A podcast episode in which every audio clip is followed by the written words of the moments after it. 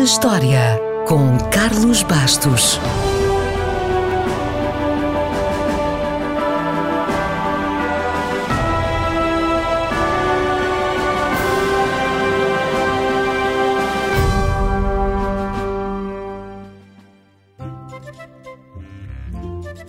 Em 2019, em julho, foram batidos vários recordes de calor nos Países Baixos. Inclusivamente foi batido o recorde do dia mais quente na Holanda. Pelo menos desde que há registros. E esta é uma boa desculpa para irmos até aos Países Baixos, que durante muito tempo chamámos Holanda.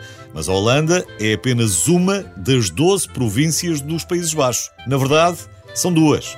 Há a Holanda do Norte e há a Holanda do Sul. Mas não vamos por aí.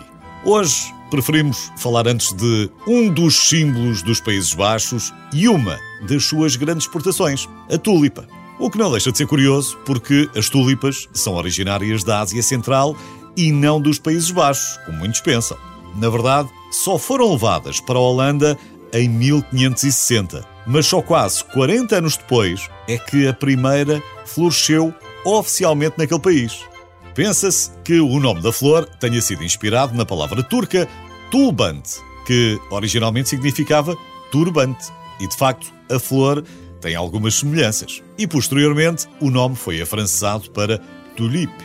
Também há quem defenda que as tulipas têm uma origem mais chinesa do que turca, mas o que é um facto é que elas se transformaram numa paixão para os holandeses e essa paixão foi tanta que gerou uma especulação financeira sem precedentes envolvendo os bulbos da planta. A história da tulipamania, ou a crise das tulipas, como prefira, começou simplesmente porque as flores, que eram muito apreciadas pela sua beleza, passaram a ser muito procuradas. E isso favoreceu o aumento dos preços. Com o passar dos anos, os preços aumentaram cada vez mais rapidamente, tornando o comércio de bulbos de tulipas bastante lucrativo. Chegou a ser a quarta maior fonte de rendimento do país, atrás do queijo, do gin e do arenque. Portanto, pessoas de todas as classes vendiam propriedades e bens para investir em tulipas. E por volta de 1630 surgiram contratos de futuros na bolsa para negociar os bulbos antes mesmo da colheita.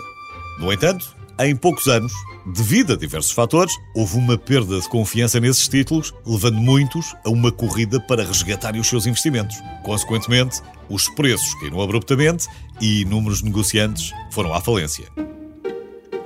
Esta foi a primeira bolha especulativa da história.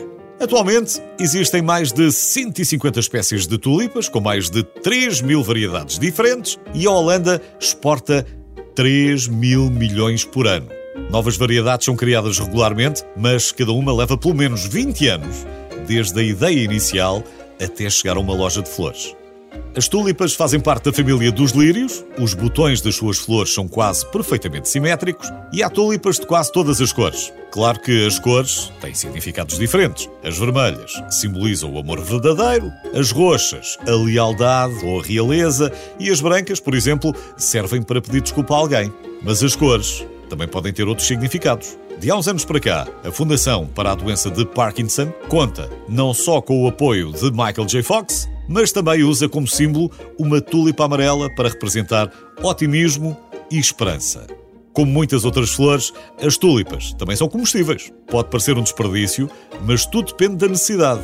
Durante a Segunda Guerra Mundial, com todos os racionamentos e sem dinheiro, os holandeses começaram a fazer pães de tulipas, bebidas alcoólicas e usaram as pétalas para substituir as cebolas em muitas receitas que são usadas ainda hoje. Se tiver orçamento para isso e se quiser experimentar, bom apetite!